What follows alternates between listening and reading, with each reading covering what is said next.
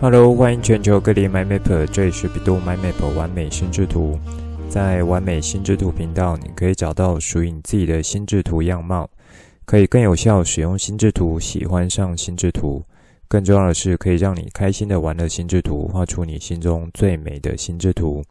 这一集我们来做浅谈 STEAM 教育系列的结尾，STEAM 教育的未来发展。现在就来听传奇聊心智图，一起完美心智图。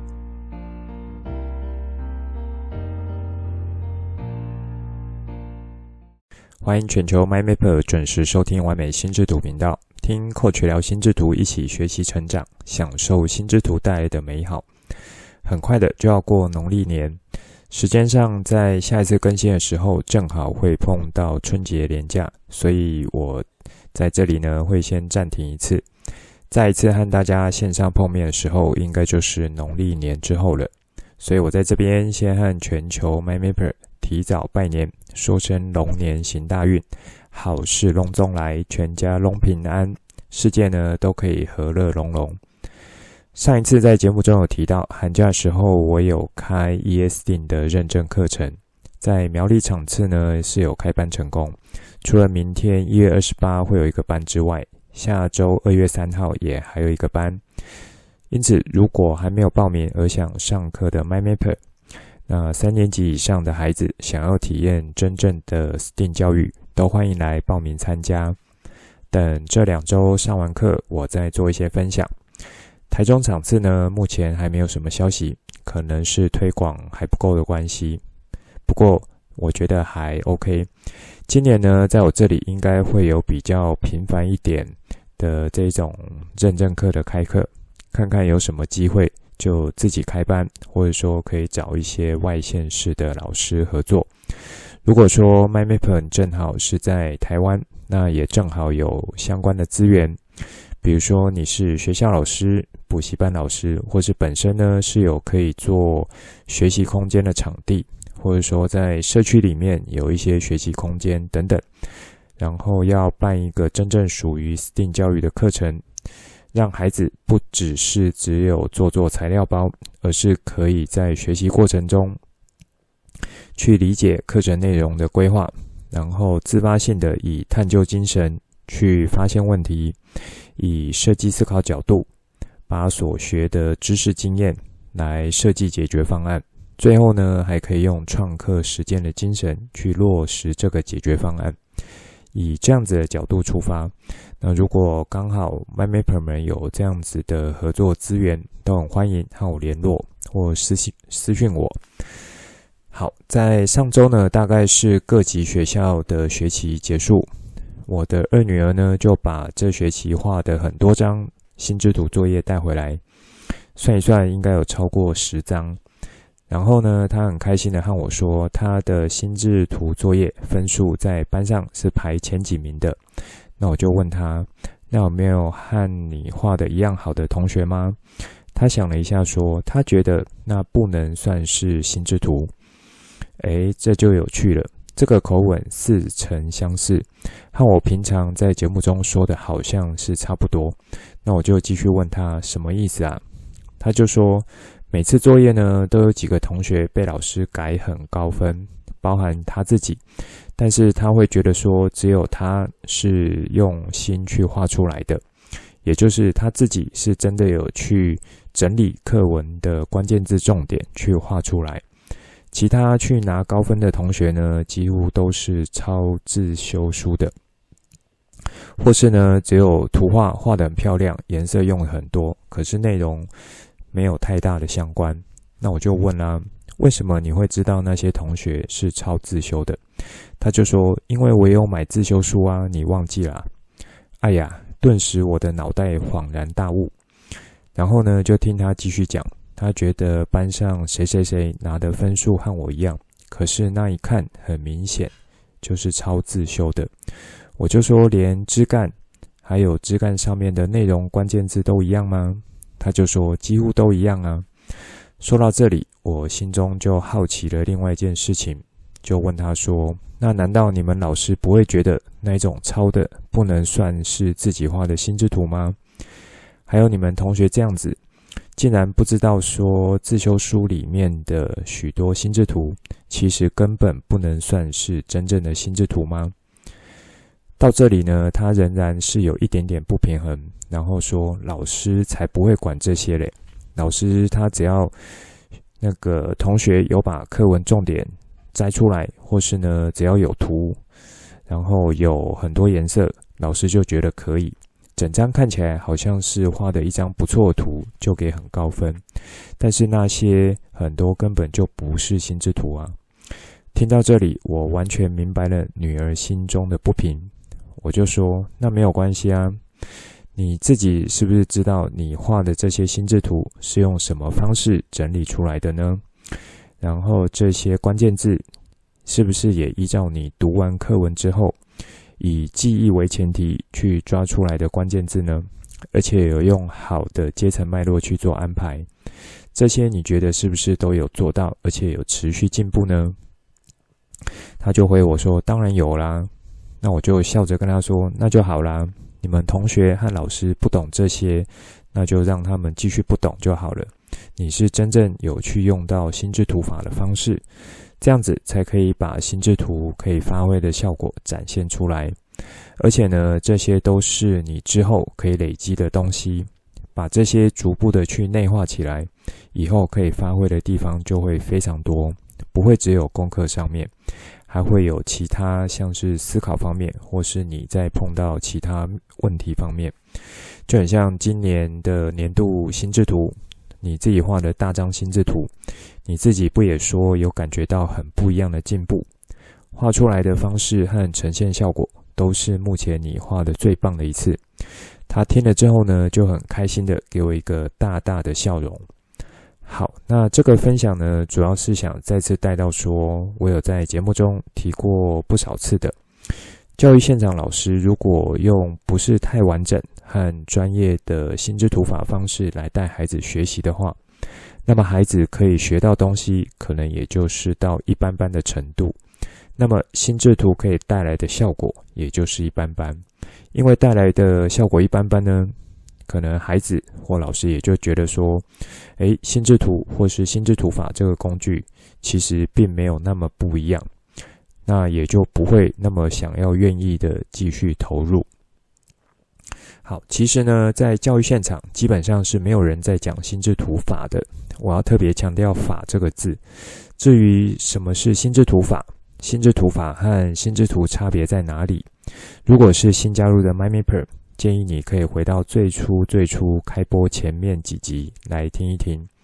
那如果说想要复习的老 MyMapper，也欢迎可以再回头去听。光一个字的差别和理解，对于之后可以应用出来的技巧和发挥出来的效果，其实就会天差地远。最近呢，有一位 MyMapper 朋友问我说：“听我在第三季的一些内容，好像真正在聊心智图或是心心智图法的技巧方面变得比较少了，多半都是点到一下而已。”我听了之后就会说：“没有错啊。”一方面，我在第一季的几个单集呢，已经有花蛮多时间和大家去聊，就是比较偏技法这一块的。当然，一开始也是有和大家去建立观念这一块。那一方面呢，一路跟着听过来学过来的 MyMapper，我假设呢都是非常认真而且学习力很强的 MyMapper。如果说我还是一直去讲同样的东西，尤其是技巧面的东西，应该会觉得听得很烦吧？反而呢，是我这几年我自己持续用心智图法的精神，这里呢指的就是把心智图法当成是一项思考工具。我以这样子的切入点，所有有让我学习到、经历到、体验到的各种经验和想法，拿来和大家分享。然后呢，是比较聚焦在教育、思考以及学习成长这一块的。那这也就等于是我在开播前几集和大家聊说，学习心智图法应该要有三个态度的其中一个，要把心智图法融入到日常的思考活动中。这个点，我其实呢在第三季很大部分就是在做这样子的一个实践。所以呢，我在第三季之后，多半在节目中有带到心智图法技巧，会是以相对精简的方式陈述，然后会提醒大家说，如果有需要，就回头去听比较早期的单集，因为我更想让大家了解的是说，从这些新的领域里面，我是如何把心智图法的一些技巧和精神去运用的，去连接到这些新领域。尤其呢，是可以从思考角度去运用这个点的切入来去和大家聊，也会是我比较想分享给大家的。那如果说有 MyMapper 们想要在技法上面有所提升，是有几种方式的。一种呢，就是多练习，这个当然是不变的道理。那另外呢，就是找书学，就是看书的意思，或者说找老师学。或是呢，找我学，这些都是可以的。重点就是要持续的去用好的方式、对的方式在练习，这样子才可以持续的进步。像前一阵子我有开了一个心智图见证表单，欢迎 My Mapper 们，如果在使用上，不管是技法或者是心法，都可以上传你画的心智图来和我做一些互动，手绘或是软体都是可以的。那这就是非常欢迎 My Mapper 们可以多加利用的地方。好，然后呢，我在 EP 一百一十五集有和大家分享说，我这学期研究所上课的同学，那在做我们小组报告的时候，他们蛮惊讶，我怎么可以把原文的 paper 可以用精简又清楚的方式去呈现出来。那时候我是意外的发现说，大家对于这种文章的整理，好像没有办法像我这样子，可以很快速又是相对精简、清楚的方式去整理的。那这个也是其中一个我认为在啊、生活中去把心智图法的这个思考技巧去应用上的。那也是在这一次呢，我意外的发现新的 XMI 网页协作版，它其实是蛮好用的。好这就是我之前有蛮常带到说，当你的心智图法技巧和功力有到一个程度的时候，你在看许多事情或处理许多事情，就可以套用心智图法的地方会越来越多。那这些技巧套用呢，也还真的是可以持续的帮助到你。说到底呢，心智图法效果是要从帮助你去做资料整理、有脉络的思考，以及呢可以做。资讯的精简化，这些成果最如果是要做这个比较大的来想象的话，它是可以成为决策依据的。如果是比较小的范围，那就是直接当成成果来使用。那我认为呢，这几年我借由心智图法这样子树状结构和阶层脉络这些特性，其实已经成为我内化的思考方式之一。它是可以帮助我去看清不少事物的本质，因为呢，当把这些结构的内容去套上去的话，就是套到不少事物上面，许多事情它的一些本质呢，就会变得显而易见的。尤其呢，是在现今这种相对复杂和多元的时代，你要可以去蛮容易看清事物背后本质，有很多时候呢，是不太容易的。好，那上面这一些呢，就是一开始想和大家聊的东西。最主要呢，是想告诉大家说，心智图法的一个呃，在我这里的一个修炼和养成呢，其实已经变成一种习惯的。那我也鼓励 My Mapper 们可以持续的把它融入到你的日常思考活动中。在这一集呢，算是 STEAM 教育浅谈系列的最后一集。那我想要从未来展望这个角度和大家聊一下，以及呢，会借用一些我目前所知道的世界发展局势来和大家聊。虽然说一开始完美心智图频道是从心智图法为主题切入，不过如同我在上面所说，以及从开播第一集就定义，心智图法是要去融入到日常的思考活动中的这样子的一个思考工具。所以我在节目中也尽可能去连接到不同领域，最主要是要让，MyMapper 们可以了解到一件事情：心智图法这个思考工具，虽然说它发展了五十年之久，感觉是有一点老派的，但是所谓经典才会是潮的，经典才是不退流行的。很多事物它的处理方式或是思考方式，多半是有核心的通则。以前呢，事物变迁是没有那么快。相互之间的连结也没有那么深，但是现现在呢，却是如此的交缠和纠结不清。属于事物处理的一些通则，是不是还可以有效的拿出来，作为应对目前的局势变化？那这样子的一个点呢，是我一直放在心里面的。好，那接下来我想分享几个世界性组织的一些报告和计划。可能呢，有些 MyMapper 有听过，如果没有听过，就听我慢慢道来。首先呢，是世界经济论坛 WEF 在二零二三年的一份报告，对于未来职业中所需要的技能，二零二三年前十名是哪十种技能，以及呢，有哪十种技能是持续上升的，表示说在未来几年会是越来越重要。这份报告，我觉得可以让 MyMapper 们后续每隔几年去做一下追踪。一方面可以自我审视一番，面对未来的世界需要培养的能力会有哪一些，以这样子的角度来去看待。我想，对于从人生规划这个点的话，也是一个蛮值得参考的资讯。如果目前你的身份是学生 MyMapper，那我觉得可以把这个当成是之后你要去选择科系。或是修课的依据之一，我觉得可以让你相对清楚说，如果在之后要进入职场，那回到学生时期应该要去学习的领域、培养的技能会是什么？也就是我在节目中有提过不少次的“以终为始”这样子的角度。那这份报告我觉得有几个点蛮有意思的。首先，在报告一开始就说，百分之四十四左右。的核心技能，在未来五年内是需要被重新的训练。什么意思呢？意思就是以前所谓的学学学用落差，在现在甚至未来会更加严重。进到职场之后，需要再学习、再训练的技能，而且是核心的技能，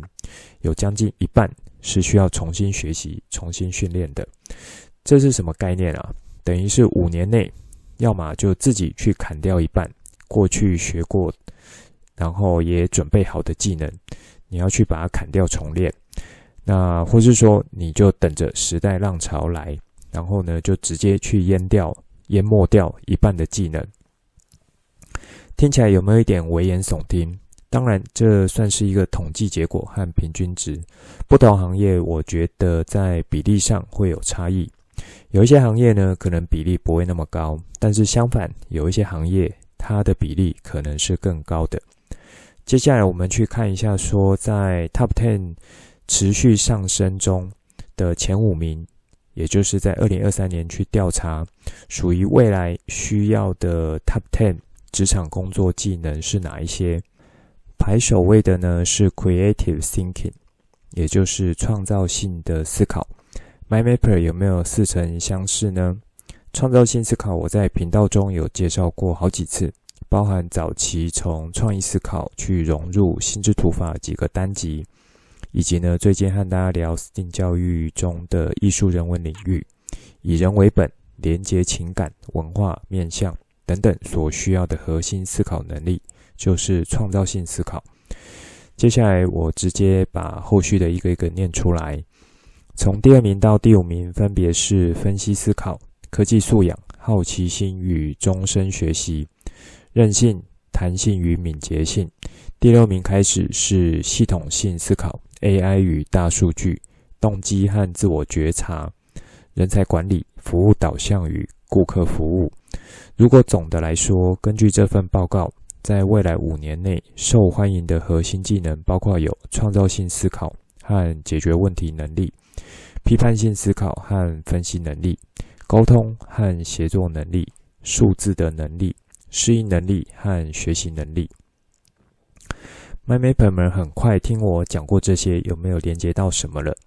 如果有，那我要恭喜你；如果没有，也没有关系。这些 Top Ten 的技能中有好几项都是和思考能力有关的，其中创造性思考和系统思考也是我在这几集和大家聊 STEAM 教育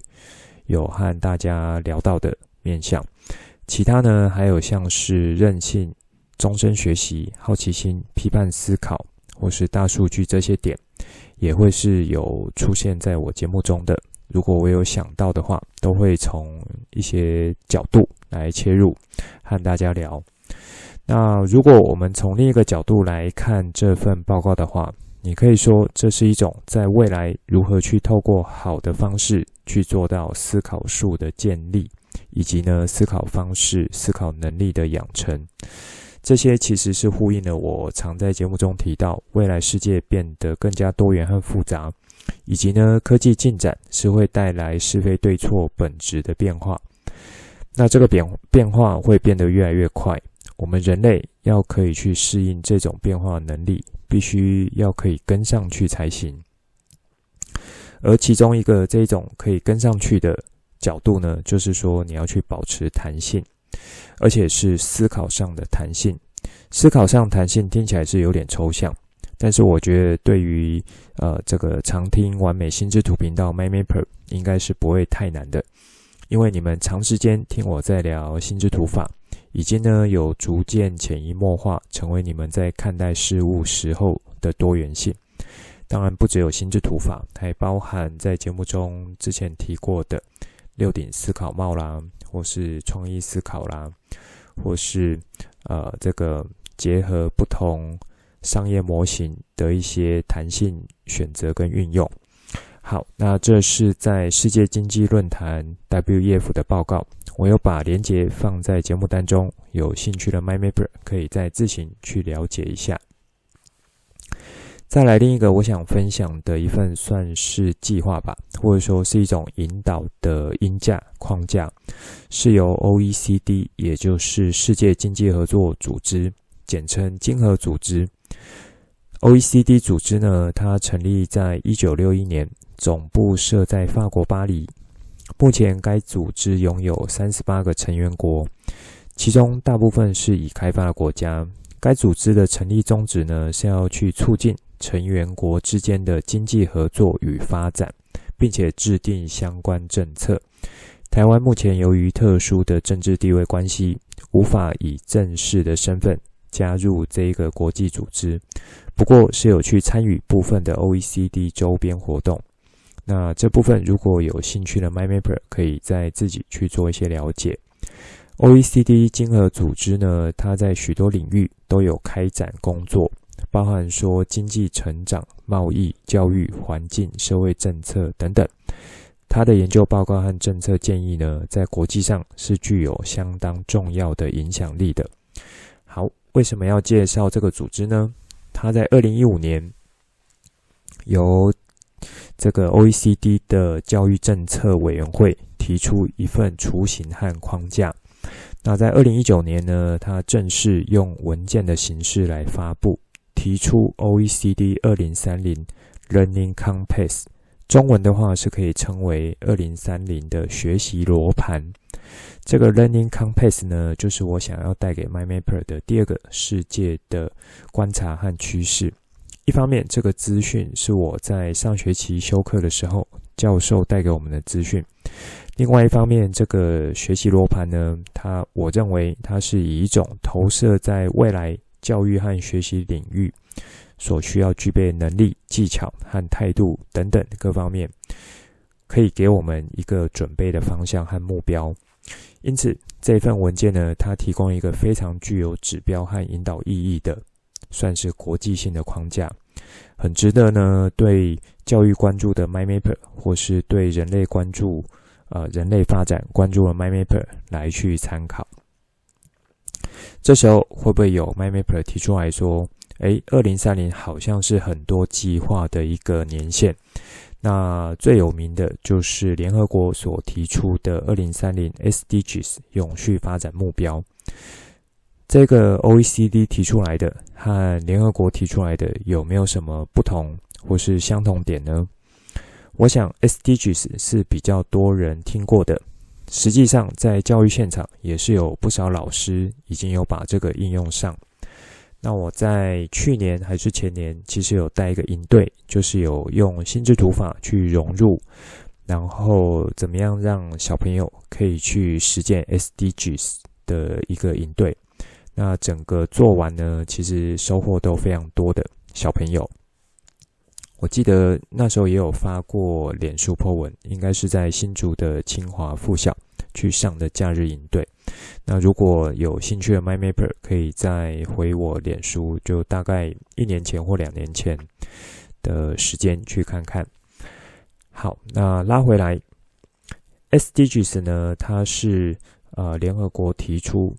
一样呢，是在二零三零年希望达成的永续发展目标，它是用涵盖面更广的方式来去框架的。这个我觉得不止在教育现场，其实许多职场上的人呢，应该也有越来越多人，呃，甚至企业，它是会直接去融入到职场工作，以及呢，甚至呃，会直接去影响到未来工作职位也好。或是工作发展性的一个框架内容。那 SDGs 呢，是联合国它为了人类发展要可以进到下一个世代，应该去如何兼顾经济发展、环境永续和社会进步这三个面向，可以同时去做到所提出的一个算是发展目标。那以这样子的去实践的话，整体目标会有十七大项，一百六十九个细项，细节我在这边不展开。如果有兴趣，MyMapper 再自己去查资料。回到前面所问的，这两者有没有什么相同点或是相异点呢？其实是有的。好，那在这里我就借用了 AI 来帮我做一下这两个世界型组织，他提出同样是二零三零年的愿景或是目标来做一下分析。以下呢，我就是直接采用 AI 帮我做的分析，摘录一段给大家来听。OECD 二零三零学习罗盘和联合国二零三零永续发展目标 SDGs 都是针对未来社会的挑战所提出的愿景和行动指南，两者都有强调教育的重要性。并且认为教育是促进可持续发展和发展人类福祉的关键。那相同点呢，是两者都认为说教育应该要以学生为中心，以培养学生的知识、技能、态度和价值观为目标。两者呢都有强调教育应该要培养学生的批判性思维、创造力、解决问题能力以及合作能力。两者呢，也都有强调教育是可以去促进可持续发展的社会以及社会公正这件事情啊，因为是 AI 翻译所转译的，我觉得在台湾可能比较常会讲到的是社会公平或是社会公义，那公正应该也是有的。好，再来呢是相异点，OECD 二零三零学习罗盘的焦点是教育。联合国二零三零的 SDGs 焦点呢是可持续发展，因此 OECD 二零三零学习罗盘是更聚焦在教育的专业性。联合国的二零三零 SDGs 呢是比较具有宏观性和全局性，局限的局就是全面的意思。那 OECD 二零三零学习罗盘，它提出了三个转型的素养是必须要培养的。包含说创造新价值，去调和紧张局势和困境，以及呢承担责任，这些素养反映了在未来社会面临的复杂挑战。联合国二零三零 SDGs 呢，它提出了十七个目标，涵盖了社会、经济和环境多个领域。这两者在以下的几个面向有密切的关联性，包含说 SDGs 四。优质教育这个项目，SDGs 四的目标呢是要去确保所有人都可以去享有公平、包容和高品质的教育，并且要促进终身的学习。OECD 二零三零学习罗盘也是强调教育应该是具有公平的、包容的以及终身性的。那再来 SDGs 八这个目标呢，是强调体验的工作和经济的增长，啊，体面的工作。那 SDGs 的目标是要去促进持久、包容、可持续的经济增长，并且创造体面的工作机会。OECD 二零三零学习罗盘呢，也有强调说，教育应该要去培养学生的劳动技能，以便他们可以在未来的劳动市场中取得成功。再来，SDGs 十一这个目标，可持续发展的城市和社区。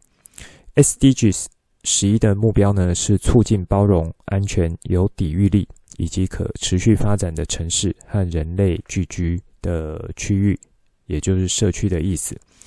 OECD 二零三零学习罗盘呢，也强调说，教育应该要培养学生的社会责任感，促进可持续的城市发展。再来，最后一个是 SDGs 十三这个目标，气候行动。SDGs 十三呢，它的目标是要去采取紧急的行动，去应对气候变化还有影响。OECD 二零三零学习罗盘也是有强调，教育应该要去培养学生的气候变化意识，促进可持续的发展。因此，综合来说，OECD 二零三零学习罗盘和联合国的二零三零 SDGs 永续发展目标，两者都具有重要的指标意义。可以作为各国教育政策的制定提供者来做参考，两者是相辅相成的，共同去指引我们为未来的教育和可持续发展来做努力。好，那以上呢是我摘录 AI 去做比对的分析资料，提供给大家。有一些词语呢，可能呃念起来我自己念起来都有一点点怪，但是我想那个意思应该大家是可以理解的。好，这边题外话一下，自从去年开始，我有在营队教小朋友 ChatGPT 使用，以及我自己呢回到学校念书，大学教授他教课的时候，他们也是用正向方式鼓励，甚至呢去挑战我们如何可以去更好使用 AI 这项工具，让 AI 是可以帮助我们的，而不是要来取代我们。所以目前呢，我是有在许多生活的事物上面都有融入 AI 这项工具使用。不知道 MyMapper 们是不是有一些不同形式的使用呢？如果有，我要恭喜你；如果还没有的话，从今天开始可以尝试去使用。那么心智图法和 AI 融入的使用呢，我有在 EP 九十八、九十九和大家聊用心智图做 ChatGPT 的强化应用。如果还没听过，或是想要复习 MyMapper，就可以回头去听。好，那么在经过上面，我和大家聊，就是这两个世界组织去提到这些点，MyMapper 们听我说了，有没有马上连接到？呃，有哪一些相关的东西呢？就是在我这几集所提到内容，聪明的 MyMapper。好。这时候我要再稍微岔出来和大家聊一下，我在修 STEAM 研究理论这门课的时候呢，课堂教授有提到一个点，其实 STEAM 它要去解决的问题，并不是那一种有明显答案的问题，而是复杂的问题。也就是说，一般那一种显而易见可以直接给答案的问题，不太需要用 STEAM 的方式去解决。而复杂问题呢，是可以用 STEAM 角度去做解决的。用 STEAM 方式来解决复杂问题，会是一个蛮好的方式。在上面，我和大家说，这一长串世界组织他们订定的二零三零框架中，就有带到这些指引和框架，是希望可以带领人类面对未来挑战和复杂问题，以一种可持续发展的状态继续前进。这其实就扣回了我节目中所提到，世界其实已经变得非常多元和复杂了。好，拉回来，我们可以先定义一下什么是复杂的问题。定义可能是有不少的，那这边呢，我就提供我所学到的，而且是比较简单理解的。通常称为复杂问题的问题呢，代表就是不会只有一种解决方式，或者说不能只单靠一种方式来解决。哇塞，怎么听 Coach 讲都有一点绕口。好，在这里呢是有两层意义的，一种呢是一个问题可以不只用一种解决方式去做，表示这样做也行，那样做也行。这样看起来好像又不是什么真的复杂问题。比如说要把食物加热，像是烤鸡腿好了，那解决方式就很简单啊。除了说可以用烤箱之外，也可以用烘烤炉，那也可以用木炭或是瓦斯炉的炉火来去直接烤。好，如果说愿意的话，其实还有很多很多种去烤鸡腿的方式。那这一类型的问题，也可以说它是一个复杂问题。怎么说呢？比如说，我是要呃烤一千人的这个烤鸡腿啊，要准备给一千人吃，而且每个人吃到的时候都必须是要有相同的体验。那这时候如果只用家庭用的烤箱来去解决的话，就不会是一个好的解决方式。而你面对问题其实是要准备一千人的这个烤鸡腿这样子的一个问题，这时候就变得有点复杂了。那或是说你要烤的不是一只烤鸡腿而已，而是一整只烤乳猪。好，那这个乳猪又很大只的话，那可能就不会是一个单纯就是生个火然后烤一烤就好。那你要整只猪都可以烤到呃内酥外软啊，外酥内软，或是说这个油亮油亮的，就是什任何一个部位都可以有这个很好的感受。很好吃的感受的话，那么这可能也会是一个相对复杂的问题。好，那另外一层解释是说，这个问题不能只单靠一种解决方式。你用了 A 这个方式还无法完全完全解决，还必须要再用到 B、C、D 这个方式，甚至呢还要再继续用到 E、F、G 这些方式一起进来，才有可能解决。比如说能源的问题、气候的问题、海洋污染的问题等等的。因此，复杂问题的定义呢，它是可以有广度的复杂，也有深度的复杂。当然，当然也包含了既深又广这样子都有的面向的一个复杂问题。那我觉得上面说的能源、气候、海洋污染，就是这种包山包海，什么什么面向都是很复杂的问题。好，所以说这样子一个复杂问题呢，它这个利用 STEAM 概念来做复杂问题的解法，我认为会是一个学习 STEAM 教育的一个动机和方向。因此说到这边，你可以有一个小结论是：学习 STEAM 教育，STEAM 的精神去培养 STEAM 的素养，为的呢是可以去应对复杂的问题，无法只靠单一解法来解决的问题。那这个是一个 STEAM 教育的特性，也就是可以拿来解决复杂的问题。好，那么回到上述三个世界组织，它所提到关于未来的一些学习方方向、技能发展或是发展的愿景，大概都有带到的一个概念是韧性。我认为韧性也可以说是 STEAM 教育的一个特性。韧性的概念呢，我认为会有两个面向，除了坚硬之外，还会有柔软的角度。比如说防弹背心，它很早期呢就是简单的简单的钢板，防弹的程度它依靠的就是钢板的厚度。到后来发明了铁氟龙或是呃其他的一种人造纤维组织。它其实就是参考像蜘蛛丝的概念，去发展出来既轻薄又强韧的特性。以生物界的角度来说，蜘蛛丝其实是一种非常强韧的一种蛋白结构。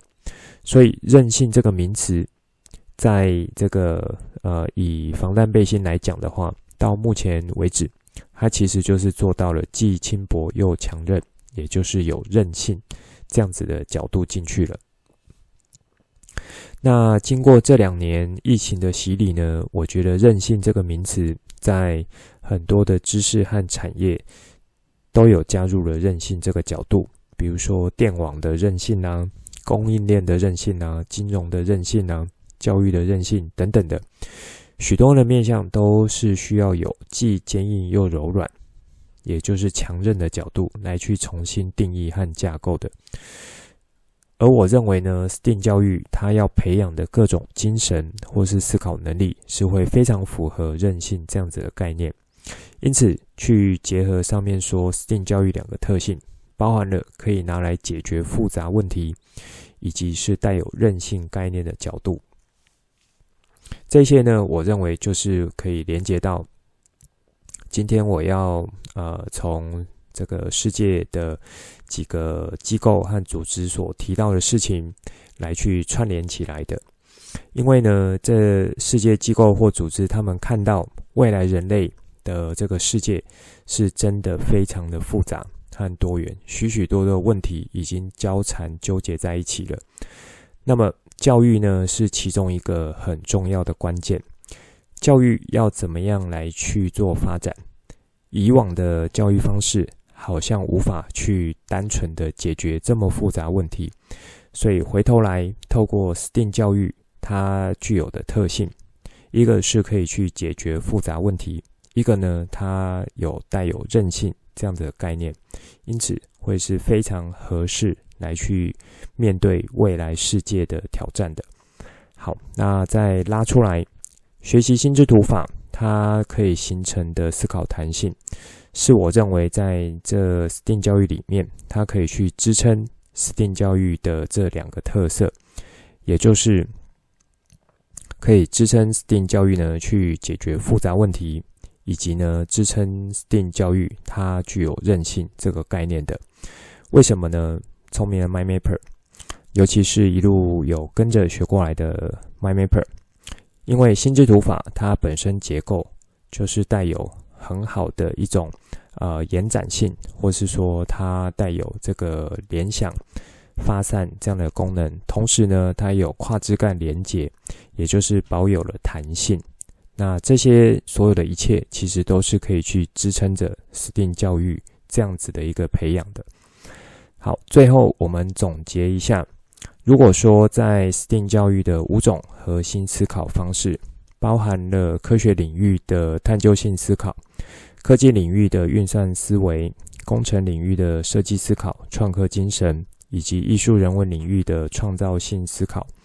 还有数学领域的系统性思考。这五种核心思考能力，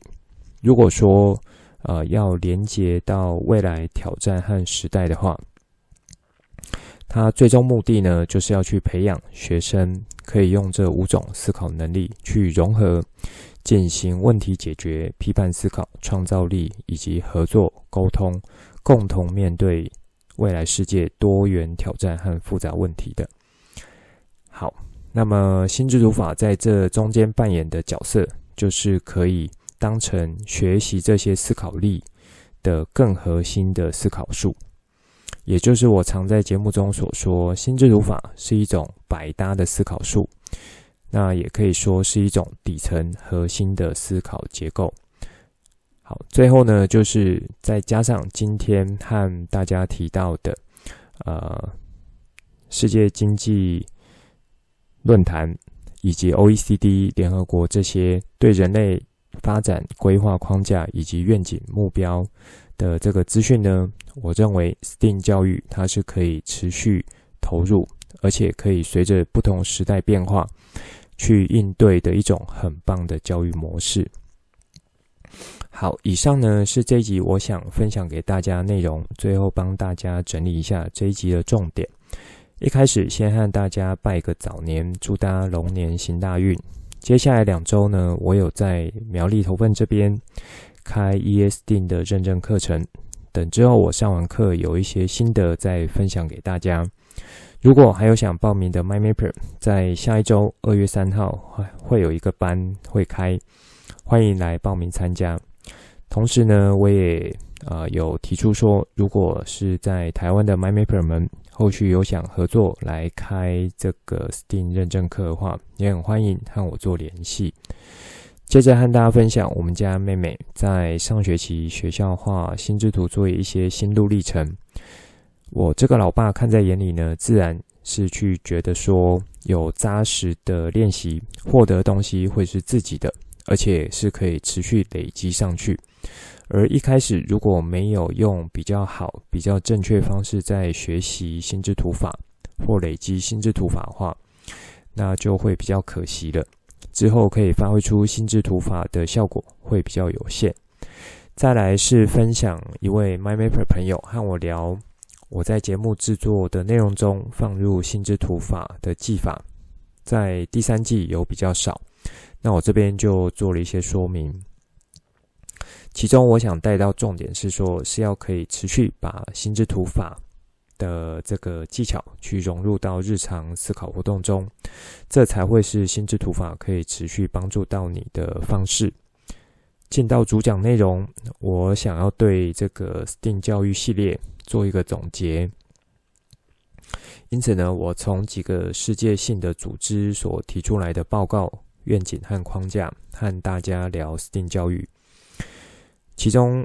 ，WEF 世界经济论坛在未来五年内，它有提出需求性提升很多的技能 Top Ten。这十项呢，包含不少以思考能力、问题解决能力为出发角度的。这个我觉得和心智图法也好，STEAM 教育它背后的思考素养或思考精神也好，甚至在节目中有和大家聊过几种思考术，其实都可以有所连结的。然后我也介绍了 OECD 二零三零学习罗盘。以及联合国的二零三零 SDGs 目标，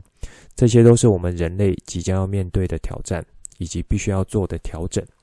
从这些世界组织奠定的发展框架和愿景来看，培养复杂问题的解决能力，以及包含各种思考能力，还有培养韧性，可以合作和沟通，都和我在完美心智图频道和大家聊心智图法、STEAM 教育这些都有蛮密切的关系。因此呢，期待有更多人可以借由这一系列我对 STEAM 教育的认识和发展，和大家聊的一些东西，让 MyMapper 们更加认识到 STEAM 教育的发展性，以及呢一路学习过来 MyMapper 可以持续的灵活应用心智图法的核心技巧和观念，让每个人的未来都可以更加的美好。那这一集内容就先说到这里，之后再跟大家聊更多。对心智图的认识所产生的经验和想法来跟你分享，带你一起重新认识心智图，一起喜欢上心智图。大家农历新年快乐哦！希望你会喜欢今天的节目。本节目是由 bEDU MyMap 完美心智图直播，我是传奇，也可以叫我 Coach。欢迎你听了之后有新的想法和角度，可以画出心智图或是留言来跟我分享。欢迎你告诉我有什么想听的主题。节目单中附上联络资讯，以及我想和你分享的作作品和贴文资讯。欢迎把这个频道分享出去，邀请你的亲朋好友一起来享受心之图的美好。我们下次见，拜拜。